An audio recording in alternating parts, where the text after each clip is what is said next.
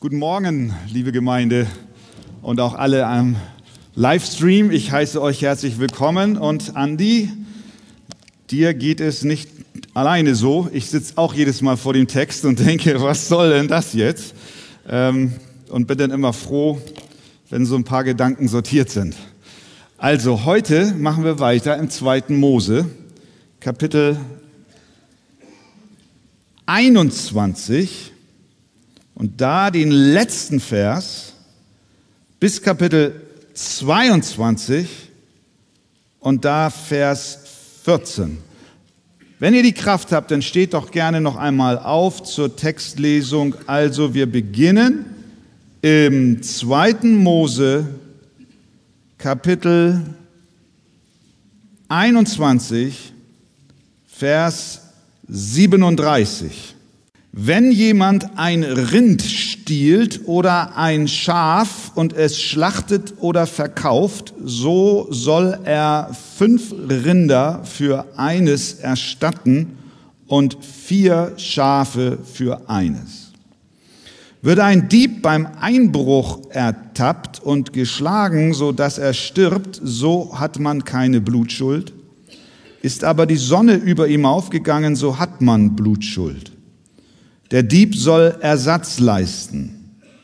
Hat er aber nichts, so verkaufe man ihn um den Wert des Gestohlenen. Wird das Gestohlene noch lebend bei ihm vorgefunden, es sei ein Rind, ein Esel oder ein Schaf, so soll er es doppelt wiedererstatten. Wenn jemand ein Feld oder einen Weinberg abweiden lässt und er lässt dem Vieh freien Lauf, dass es auch das Feld eines anderen abweidet, so soll er das Beste seines eigenen Feldes und das Beste seines Weinbergs dafür geben. Bricht Feuer aus und ergreift eine Dornenhecke und frisst einen Garbenhaufen oder das stehende Getreide oder das ganze Feld, so soll der, welcher den Brand verursacht hat, unbedingt den Schaden ersetzen. Wenn einer seinem Nächsten Geld oder Hausrat zur Verwahrung gibt und es wird aus dem Haus des Betreffenden gestohlen, so soll der Dieb, wenn er erwischt wird, es doppelt ersetzen. Ist aber der Dieb nicht zu finden, so soll der Hausherr vor Gott treten, ob er sich nicht am Gut seines Nächsten vergriffen hat.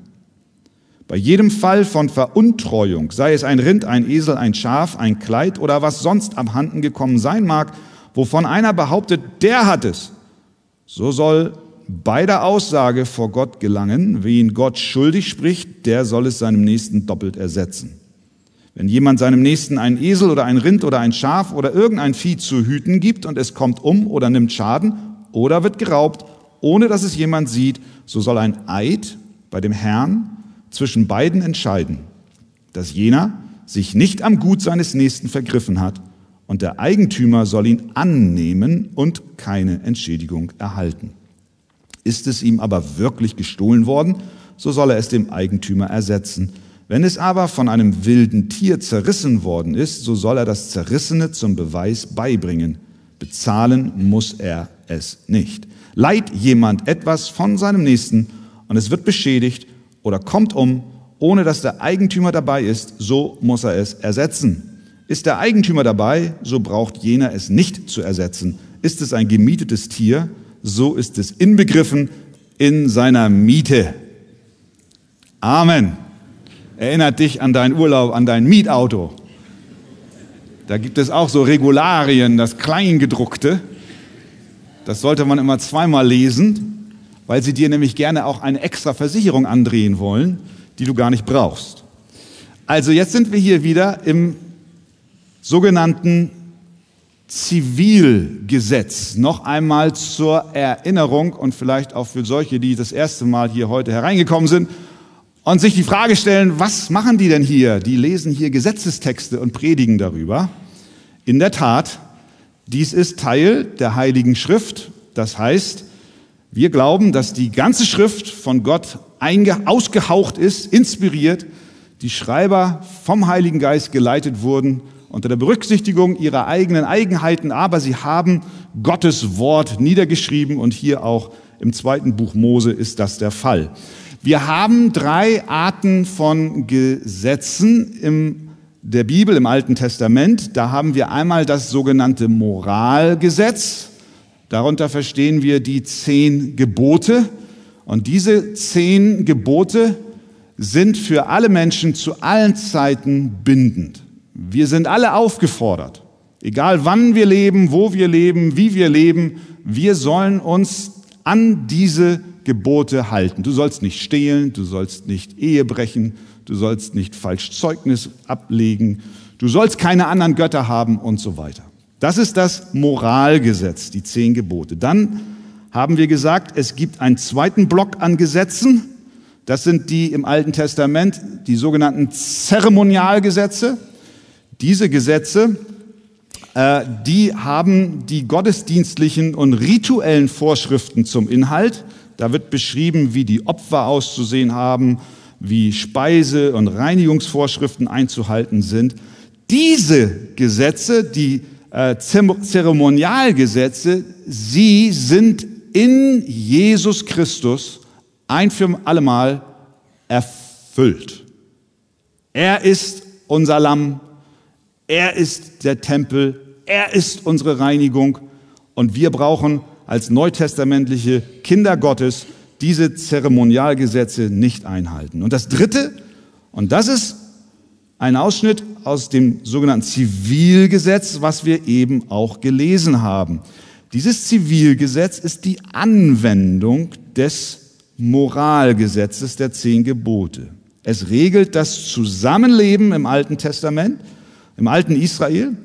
Und auch das hat für uns keine bindende Wirkung. Wir leben unter einem Zivilgesetz, das der Bundesrepublik Deutschland. Und daran haben wir uns zu halten. Aber dieses Zivilgesetz, auch das Buch des Bundes genannt, beinhaltet Prinzipien. Denn das Grundprinzip ist das, jedes Zivilgesetz sollte in dem Moralgesetz verankert sein. So. Das heißt, mit anderen Worten, wir haben heute also einen weiteren Ausschnitt aus dem Zivilgesetz des alten Israels, aus dem Buch des Bundes, und heute geht es hier um die Frage des Eigentums, um den Umgang mit Besitz. Das Gesetz, was wir hier jetzt auszugsweise gelesen haben, fußt auf dem achten Gebot, das lautet, du sollst nicht stehlen. Und nun wird es angewendet und Fallbeispiele gegeben, wie es im Einzelnen aussehen kann. Das war ein Muster für die Ältesten damals Israels, um andere Rechtsstreitigkeiten zu bewerten. Bevor wir jetzt uns diese, diesen Auszug genauer ansehen, stellen wir vorneweg fest, dass die Bibel Privateigentum für schützenswert hält. Wir wissen, dass die Bibel ja häufig für auch für politische Bewegungen und philosophische Konstrukte missbraucht wird. Man zitiert gerne und reißt aus dem Zusammenhang und manchmal kann, kann man den Eindruck bekommen, dass, dass die Bibel äh, eigentlich kein Privateigentum in dem Sinne kennt, sondern alle verkaufen alles und schmeißen alles in einen Topf und rühren es einmal um und dann ist gut. Dem ist nicht so. Denn wenn die Bibel Verbote über das Stehlen ausspricht, dann bedeutet es im Umkehrschluss, dass es nicht verwerflich ist, Eigentum zu besitzen. Natürlich sollen wir alles, was wir sind und alles, was wir haben, zur Ehre Gottes einsetzen. Die Bibel kritisiert Gier, Habsucht und all diese Dinge, aber sie schüttet das Kind nicht mit dem Bade aus und sagt, und deswegen darfst du kein Eigentum haben. Privatbesitz ist ausdrücklich vorgesehen. Nicht alles gehörte damals einem König, einem Staat oder der Gemeinschaft, sondern es war aus Gottes Sicht in Ordnung, als Privatperson Eigentum zu haben. Dieses Hab und Gut, das eine Person oder eine Familie besaß, wurde vom Gesetz beschützt. Wenn du dein gestohlenes Vermögen zurückhaben wolltest, dann war das nicht sofort Ausdruck von Gier, sondern Streben nach Gerechtigkeit. Wir schauen uns jetzt an, was dieser Abschnitt für Konstellationen uns vorstellt. Unter der Überschrift Punkt 1 Wiedergutmachung, um dann im zweiten Teil der Predigt uns die Frage zu stellen, was hat das alles mit uns heute zu tun? Also erstens, über all diesen Eigentumsfragen steht dieses Wort Wiedergutmachung. Wir finden hier drei wesentliche Bereiche im Abschnitt des Buches des Bundes, den wir hier eben gerade gelesen haben. Bereich Nummer eins, klassischer Diebstahl.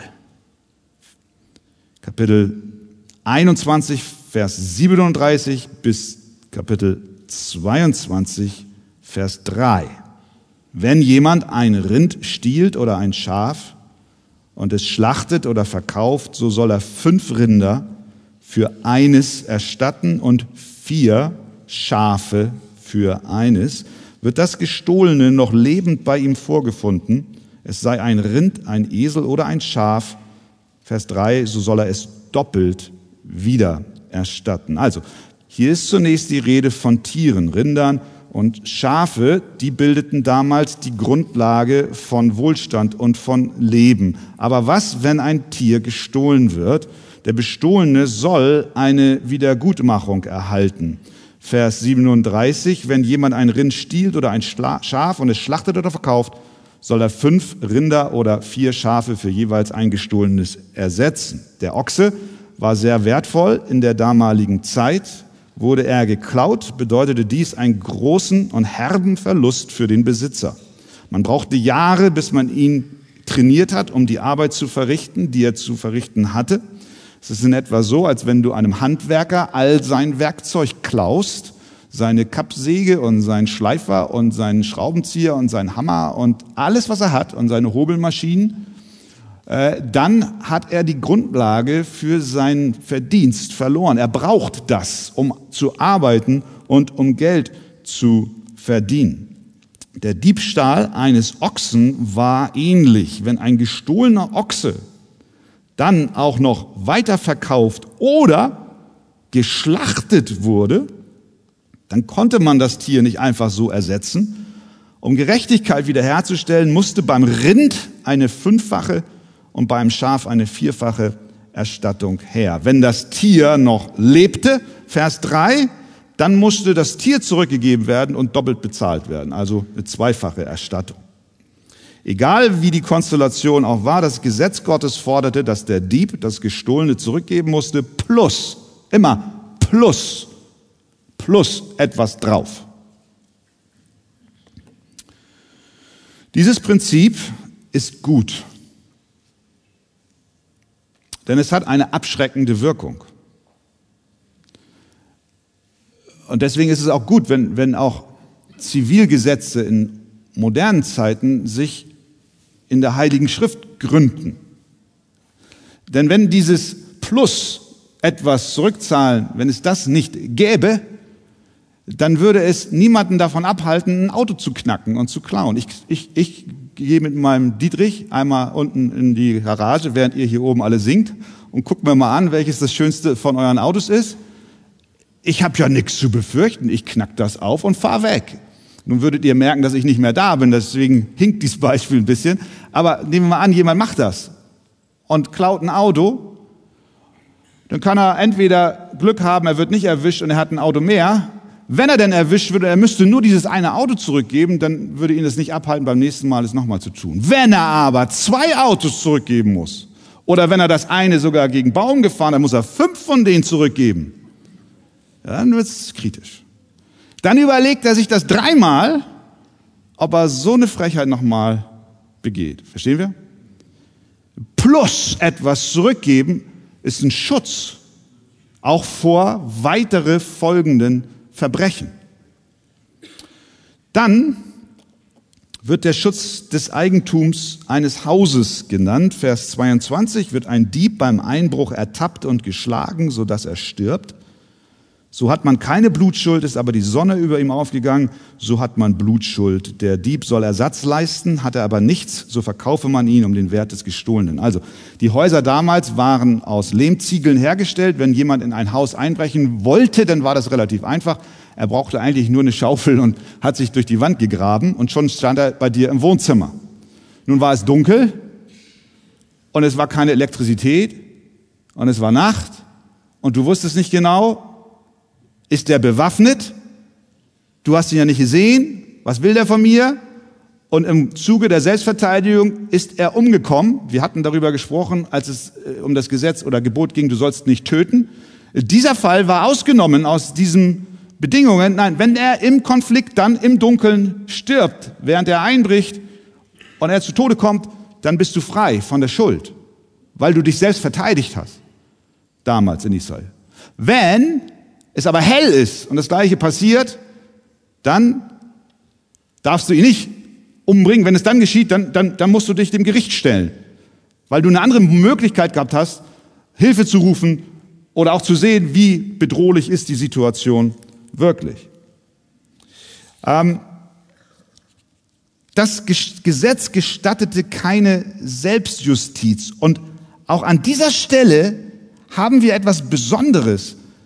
Wir stellen fest, das Gesetz des Mose im Zivilgesetz von Gott inspiriert, gab sogar Dieben ein Recht zu leben, was in der damaligen Zeit nicht gewöhnlich war. Das ist also der erste Bereich, Bereich Diebstahl. Bereich zwei, die sogenannte Fahrlässigkeit. Kapitel 22, Vers 4 und 5. Wenn jemand ein Feld oder einen Weinberg abweiden lässt und er lässt dem Vieh freien Lauf, dass es auch das Feld eines anderen abweidet, so soll er das Beste seines eigenen Feldes und das Beste seines Weinbergs dafür geben. Es gab keine Weidezäune, du hattest eine Herde Schafe, warst nachlässig, hast nicht darauf aufgepasst, die Viecher laufen zum Nachbarn rüber und grasen also seine frischen, ja weiß ich nicht, was, äh, Kartoffeln oder äh, irgendwas ab. Kartoffeln gab es ja noch gar nicht. Ne? Weizen ab. So, das Ganze ist eine fahrlässige Geschichte. Oder es wurde, das beschreibt Vers 5, du hast ein Feuer gemacht, das siehst du häufig, äh, bei uns ja nicht so, wahrscheinlich früher, aber wenn wir auf Missionsreise gehen, ich vermute mal in Brasilien sehen wir es vielleicht auch, aber wir haben es gesehen in, in Kaliningrad-Region, in Myanmar und in Afrika, dann, dann, dann zünden die Bauern ihre äh, abgemähten Felder an, damit die Stoppeln verbrennen, dann dreht der Wind dummerweise und auf einmal steht das Feld des Nachbarn in Flammen. Das ist durchaus möglich gewesen. Das beschreibt Vers 5 und Vers 6 oder Vers 5. Wenn also ein Feuer aus, äh, ausbricht, eine Dornhecke brennt und dann geht also das Ganze rüber zum Nachbarn. Dann reichte es nicht, nebenan zu klingeln und zu sagen, es tut mir leid, das ist versehentlich passiert, es war ein Unfall, Gott segne dich, sondern Schutz des Eigentums.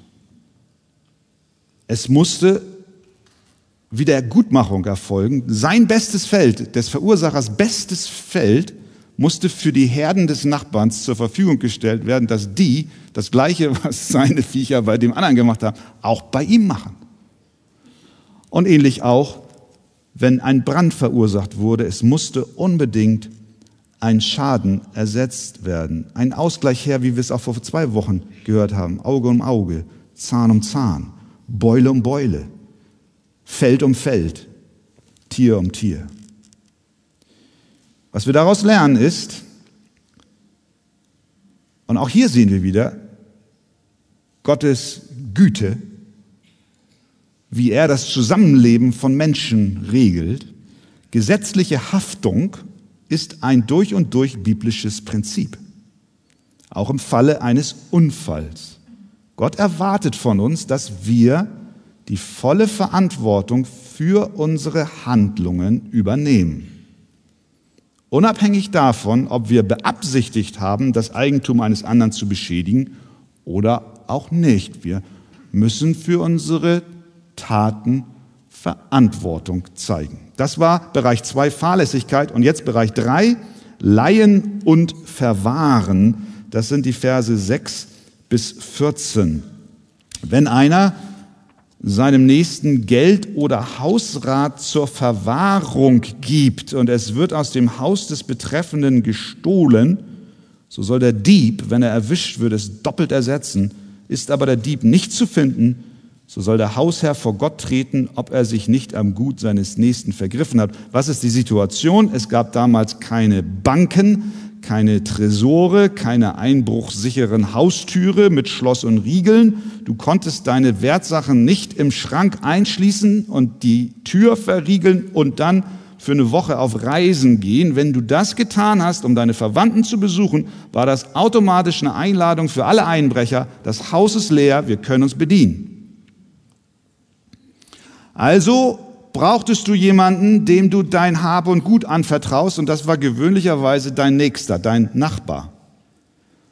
Entweder hast du ihm besondere Wertsachen anvertraut und er hat sie bei sich im Haus verwahrt oder aber du, er hat auch auf die Schafe und Tiere, also auch Acht gegeben und so weiter. Wenn du also nun deinen Nachbarn gebeten hast, auf deinen Besitz Acht zu geben, vor diesem Hintergrund gewinnt das Wort, du sollst deinen Nächsten lieben wie dich selbst. Übrigens auch noch eine größere Bedeutung. Du sollst ihn lieben, besonders wenn er dir noch Geld oder Gut anvertraut hat und nicht dich dran vergreifen. Aber was ist, wenn ich nach Hause komme von meiner Reise und mein, mein, meine Wertsachen sind weg? Wird das Eigentum in Abwesenheit gestohlen? Und der Nachbar, der die Verwahrung übernommen hat, konnte nichts dafür. Und der Dieb wurde erwischt, dann war der Fall klar, der Einbrecher muss doppelt zurückzahlen. Das ist Vers 6. Was aber, wenn der Dieb nicht auffindbar ist, das macht natürlich den Nachbarn verdächtig. Der erzählt dir, er ist gestohlen worden. Und du sagst, na, Herr Meier, ich weiß nicht so genau. Wer hat denn gestohlen? Und er redet sich raus. Und es steht Aussage gegen Aussage, man kann es nicht beweisen. Dann soll der Fall vor die Ältesten gebracht werden. Die untersuchten ihn, den Fall, und fällten dann ein Urteil. Das drückt Vers 7 aus. Ist der Dieb nicht zu finden, so soll der Hausherr vor Gott treten, ob er sich nicht am Gut seines Nächsten vergriffen hat. Bei jedem Fall von Veruntreuung, es sei Rind, Esel, Schaf, Kleid oder was sonst abhanden gekommen sein mag, wovon er behauptet, der hat es, so soll beide Aussagen vor Gott gelangen, wegen Gott schuldig spricht, der soll es seinem Nächsten doppelt ersetzen. Also das wurde dann verhandelt. Dann, das gleiche galt für Tiere, Vers 9, Esel, Rind, Schaf. Dann soll ein Eid, wenn es Schaden genommen hat, das Tier geraubt wurde, ohne dass jemand es gesehen hat, soll ein Eid bei dem Herrn zwischen beiden entscheiden, dass jener sich nicht am Gut seines Nächsten vergriffen hat. Mit anderen Worten, es gibt Fälle, und auch hier sehen wir die Weisheit Gottes, es gibt Fälle, da weißt du es nicht. Da steht wirklich Aussage gegen Aussage, ist unlösbar. Dann musste ein Eid vor Gott her. Der Geschädigte, wenn dann der andere vor Gott geschworen hat, ich habe es nicht getan, dann blieb dem Geschädigten nichts anderes übrig, als zu sagen, okay, ich nehme an, dass das die Wahrheit ist. Und hoffentlich kam er dann auch zur Ruhe. Das ist auch für uns gut in unserem Alltag. Wie oft wurdest du geschädigt? Vielleicht nicht durch Diebstahl, aber durch, durch schlechte Worte. Menschen, die über dich geredet haben. Du stellst sie zur Rede und sie sagen, das habe ich nicht gemacht. Du kannst dich entscheiden. Entweder hältst du, hältst du an deinem Groll fest oder aber dieser Bruder, diese Schwester haben gesagt, nein, ich, vor dem lebendigen Gott, ich habe es nicht getan.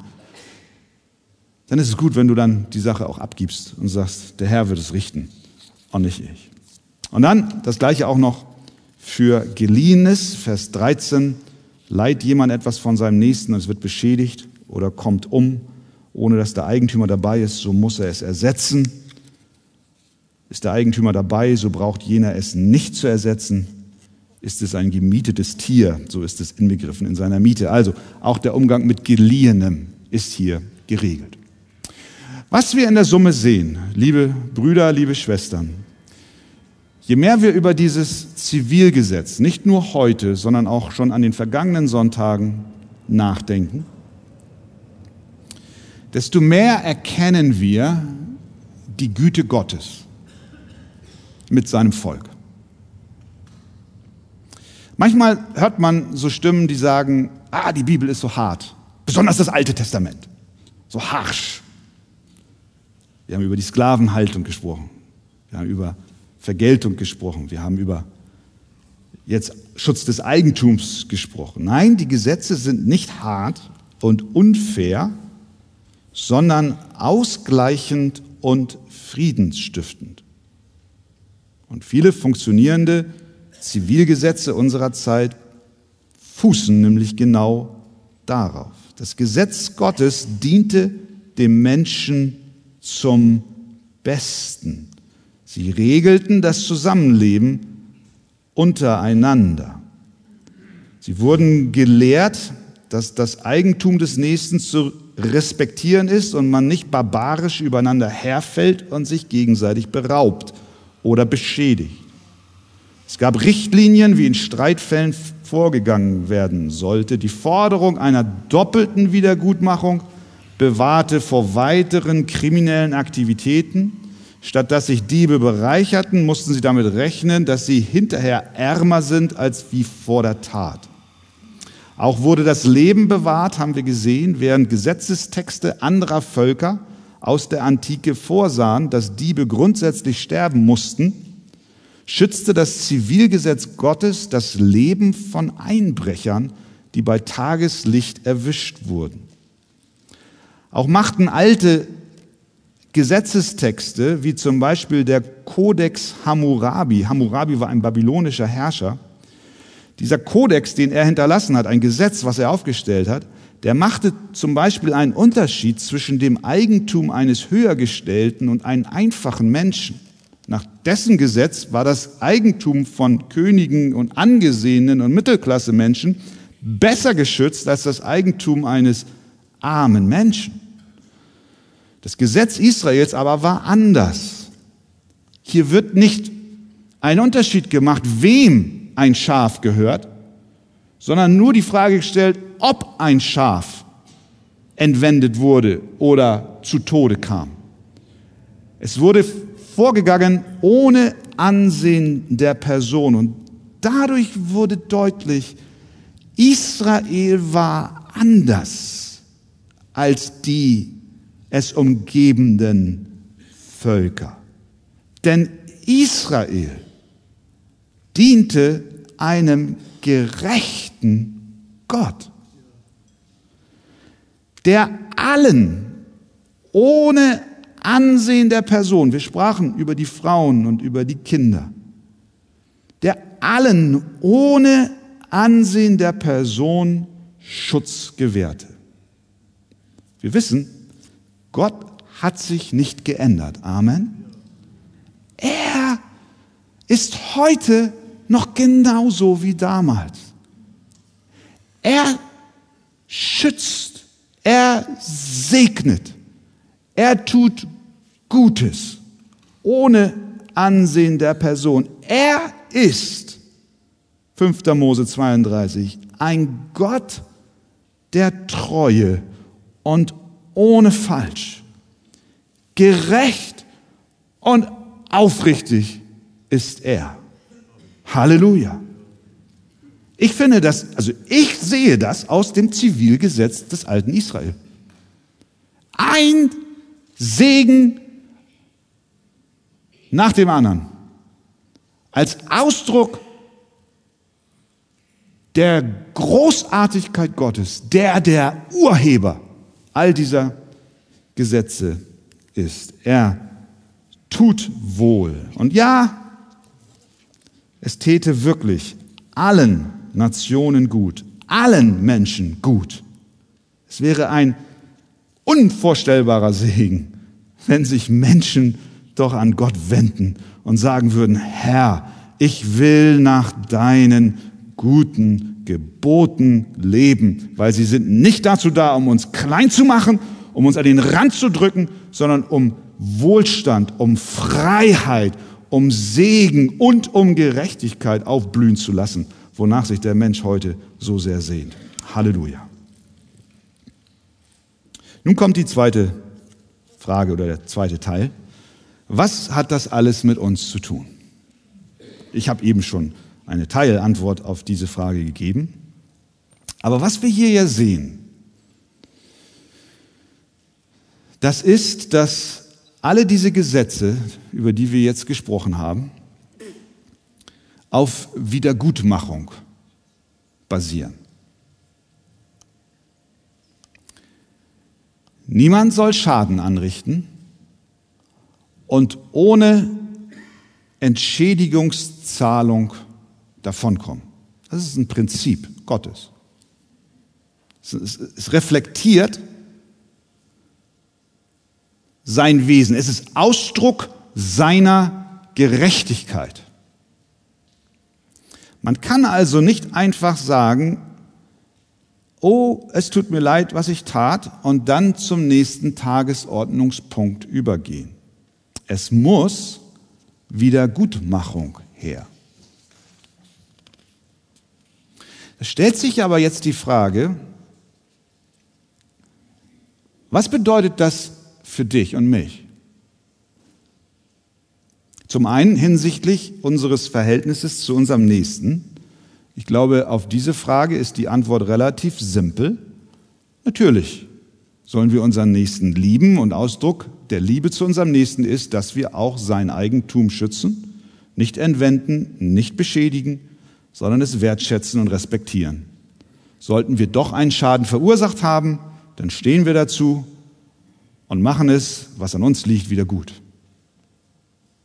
Aber wir sind ja Menschen und Geschöpfe, die nicht nur in horizontalen Beziehungen stehen, sondern wir alle, die wir hier versammelt sind, da ist gar keiner von ausgenommen, wir alle sind ja auch Geschöpfe Gottes. Wir haben auch eine vertikale Beziehungsachse.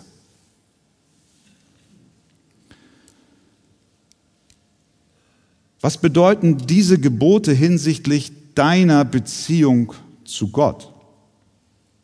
Einerseits sind wir sehr angetan von seiner Gerechtigkeit. Wir loben ihn und preisen ihn, wenn wir denn erkennen, dass es gut ist. Dann sagen wir, das ist wirklich stark.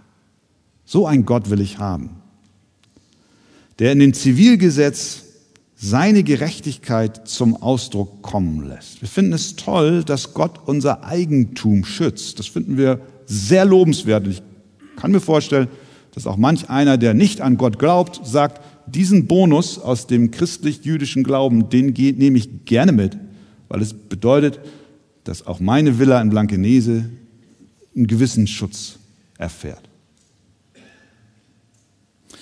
Doch wie gehen wir mit Gottes Eigentum um? Das ist ja jetzt die Frage. Ist es nicht so, dass wir alle in der Schuld auch vor ihm stehen? Sind wir nicht alle Diebe und haben den Besitz Gottes angetastet? Wir stehlen seine Ehre. Wir rauben seine Herrlichkeit. Wie oft haben wir uns schon selbst gekrönt, statt ihn zu krönen? Wie oft haben wir schon unserem eigenen Ego gedient, statt unserem Herrn? Es ist ganz toll, einen Gott zu haben, der unser irdisches Eigentum schützt mit Gesetzen. Aber lass diesen, diese Umkehrfrage mal zu. Muss, muss ich mir selber auch stellen. Wie steht es mit Gottes Eigentum und meinem Verhältnis dazu? Schütze ich Gottes Ehre mit demselben Eifer, mit dem ich auch mein privates Eigentum geschützt sehen will und wo ich mich freue, dass Gott es tut, offensichtlich durch Gebote. Die Bibel lehrt es uns. Wir alle haben Schulden bei Gott. Aber wie sieht es mit der Wiedergutmachung aus? Wie ist es mit dem Zurückzahlen? Das ist die Überschrift über all diesen Geboten. Wiedergutmachung. Zurückzahlen plus. Ein Schaf, vier Schafe extra. Ein Rind, vier Rinder extra. Was ist mit der Krone, die wir Gott nehmen? Die Ehre, die wir ihm stehlen. Eine Ehre, vier Ehren extra. In welcher Währung? Wie können wir unsere Schuld bei Gott bezahlen, weil wir sein Eigentum angetastet haben? Er ist ein Gott der Gerechtigkeit, wofür wir so dankbar sind. Aber das wendet er natürlich auch auf sein Eigentum an. Ist ja logisch. Wie kommen wir da raus aus der Nummer? Da war einmal ein Zöllner in Israel. Ein wirklich, wirklich böser, böser, böser Mensch. Der hieß Zachäus. Zachäus war ein kleiner Mann, ein ganz kleiner Mann war er. Und äh, der hörte, dass Jesus in seine Stadt kommt und sein Job war nicht vergleichbar mit denen von heutigen Zollbeamten, denn damals waren die Zollbeamten, die für die Römer als Juden bei den Juden Geld eintrieben, es waren einfallsreiche Betrüger. Sie kamen an deine Tür, sie klopften und sagten, ich bin von der römischen Regierung gesandt, ich bin da, um Steuern einzutreiben. Und sie setzten ihre Tarife willkürlich fest und waren auch kreativ im Erschließen neuer Geldquellen. Und äh, beim nächsten Mal hat er die Gardine besteuert und beim allernächsten Mal deine Löffel und dann irgendwann deine Tassen. Und, und sie waren verhasst. Es waren, wir können sagen, es waren Diebe. Es waren Diebe. Zachäus, der obere von ihnen, gehobene Position, aus der heraus er für sich selbst horrende Einnahmen generierte. Er gab einen Teil an Rom ab, aber vieles von dem, was er eintrieb, verschwand in der eigenen Tasche. Eines Tages, wie ich schon sagte, machte die Nachricht die Runde, dass Jesus in die Stadt kommt. Zachäus war klein, kletterte auf einen Baum, um besser zu sehen. Doch dann kam Jesus und trat an den Baum heran, Lukas 19, und sagt, Zachäus, steige schnell herab, denn heute muss ich in deinem Haus einkehren. Und er stieg schnell herab und nahm ihn auf mit Freuden. Er nahm Jesus mit.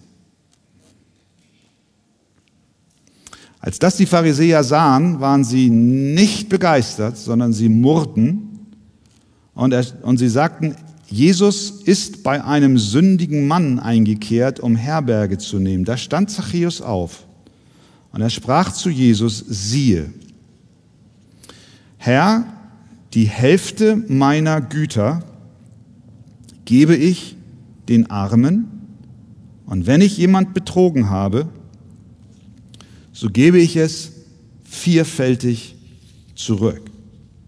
In anderen Worten, Zachäus wollte eine Wiedergutmachung leisten. Und zwar mehr, als das Gesetz verlangte. Er wusste, welchen Schadensersatz den Geschädigten zustand. Er hätte sich auf 3. Mose 5, Vers 21 und folgende, könnt ihr in den Hauskreisen in Ruhe lesen, berufen können, nachdem jemand der anderen, andere um Geld erleichtert hat, aber freiwillig aus der Deckung kam, um es zurückzugeben, zwar das Entwendete hätte zurückzahlen müssen, plus 20 Prozent, ein Fünftel dessen, was er kassiert hat. Das wäre nach 3. Mose 5 komplett genug gewesen. Aber Zachäus stellte sich freiwillig 20 Prozent hätten genügt, aber er stellte sich jetzt freiwillig unter dieses Zivilgesetz aus 2. Mose 22 und zahlte 400 Prozent zurück. 400 Prozent statt 20. Und darüber hinaus, haben wir gehört, gab er noch die Hälfte seiner Güter den Armen. Können wir jetzt vielleicht ein Opfer sammeln? Das ist nicht der Punkt. Das ist nicht der Punkt. Verstehen wir? Die Frage ist, wie können wir unsere Schuld bei Gott wieder gut machen? Zurückzahlen plus. War das, war das bei Zachäus der Fall? 400 Prozent plus die Hälfte. Immerhin sagt Jesus, nachdem Zachäus das angekündigt hat, heute ist diesem Haus Heil widerfahren. Ja. Ja. Zachäus betete kein Übergabegebet. Er bat Jesus nicht in sein Herz zu kommen. Aber was wir wissen ist, er wollte Jesus bei sich haben.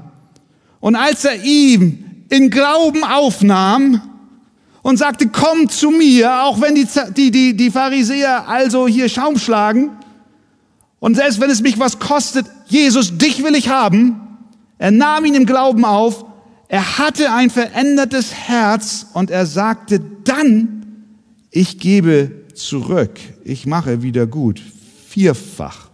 Und Jesus bescheinigt Zachäus, du hast es verstanden. Der Westminster Katechismus stellt eine Frage, die lautet, was ist Buße zum Leben?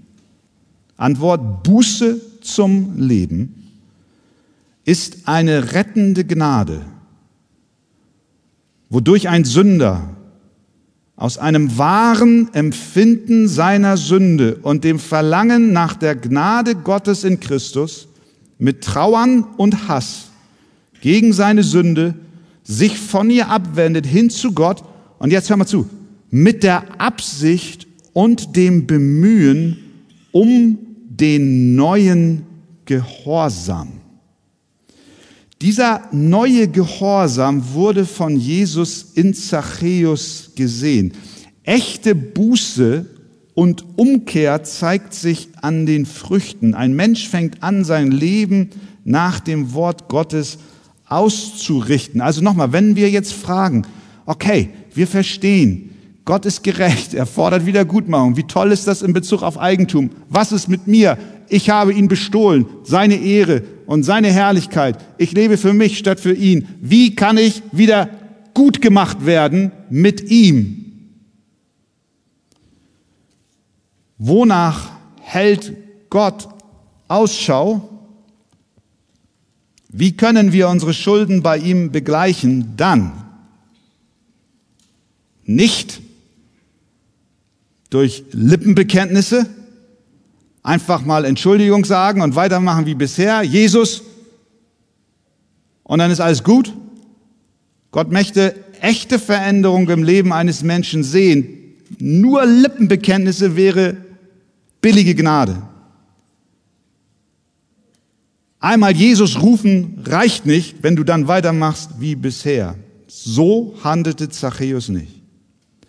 Heißt es, wieder gut zu werden mit Jesus oder mit Gott, dass wir zurückzahlen? Bedeutet es, dass wir unsere Schulden bei Gott loswerden, indem wir, nachdem wir einmal Jesus in unser Herz gebeten haben, dann durch Werke und Gaben und Opfer uns die Gunst Gottes erkaufen müssen? Leider leben so viele Menschen. Sie sagen, Gott hat mir vergeben, aber jetzt will ich den Rest meines Lebens ihm zurückzahlen. Weißt du, was das ist? Das ist anstrengend, das ist ermüdend, das ist ermattend. Wir können mit unseren Werken Gott nicht zurückzahlen. Wie lange willst du arbeiten? Wie lange willst du schuften? Die ganze Ewigkeit reicht nicht aus, um bei Gott Gerechtigkeit zu erwirtschaften. Unser Diebstahl ist zu schwerwiegend. Dafür muss Gott selbst eintreten. In Jesus Christus kam er auf die Erde und nahm unsere Schulden auf sich. Gottes Gerechtigkeit hätte nur durch unseren ewigen Tod gestillt werden können, doch nun ruft er dir zu, glaube an den Herrn Jesus Christus, wie Zachäus es tat, nimm ihn in dein Herz auf, lass ihn bei dir wohnen, iss mit ihm, trink mit ihm, lebe mit ihm, denn er hat die gegen uns gerichtete Schuldschrift ausgelöscht die durch Satzungen uns entgegenstand. Und er hat sie anders aus dem Weg geschafft, indem er sie ans Kreuz heftete. Was müssen wir? Wir können nicht zurückzahlen. Lippenbekenntnisse reichen nicht. Werke werden niemals reichen. Wir brauchen jemanden, der für uns die Zahlung übernimmt. Das ist Jesus. Nur er. Das ist Jesus. Aber dann, ihr Lieben, dann heißt es nicht weitermachen wie bisher, sondern dann haben wir ein neues Herz. Und dann geht die Reise los mit Jesus. Und dann gehen uns die Augen auf. Und dann sagen wir, weißt du, ich, ich will nicht festhalten an dem, was ich habe. Ich will Früchte des Glaubens zeigen. Dem einen legt Gott es aufs Herz, dies zu tun, dem anderen das. Auf alle Fälle Wiedergutmachung. Nicht Wiedergutmachung, damit du mit Gott in Ordnung kommst, sondern als Folge davon. Zachäus wurde nicht gerettet aufgrund seiner Zahlung, 400 Prozent plus die Hälfte seines Eigentums. Das hätte nicht gereicht. Sondern er hatte ein neues Herz. Und dieses veränderte Herz hat ihn zu dem Punkt gebracht, dass er feststellte, ich habe gegen Gottes Gerechtigkeit verstoßen, auch gegen das Zivilgesetz. Ich will es wieder in Ordnung bringen. Ich wünsche mir für uns alle, ihr Lieben, dass wir, dass wir das so verinnerlichen, dass wir uns darin gegenseitig ermutigen, Früchte des Glaubens und der Buße zu bringen. Nicht nur am Anfang unseres Lebens mit Gott, sondern täglich dass wir uns von ihm durchleuchten lassen, von unseren Geschwistern korrigieren lassen, dass wir sagen, Herr, mein Leben ist wie ein aufgeschlagenes Buch vor dir. Ich möchte nach deiner Gerechtigkeit leben, weil dann mir großer Segen verheißen ist und du dadurch alle Ehre bekommst.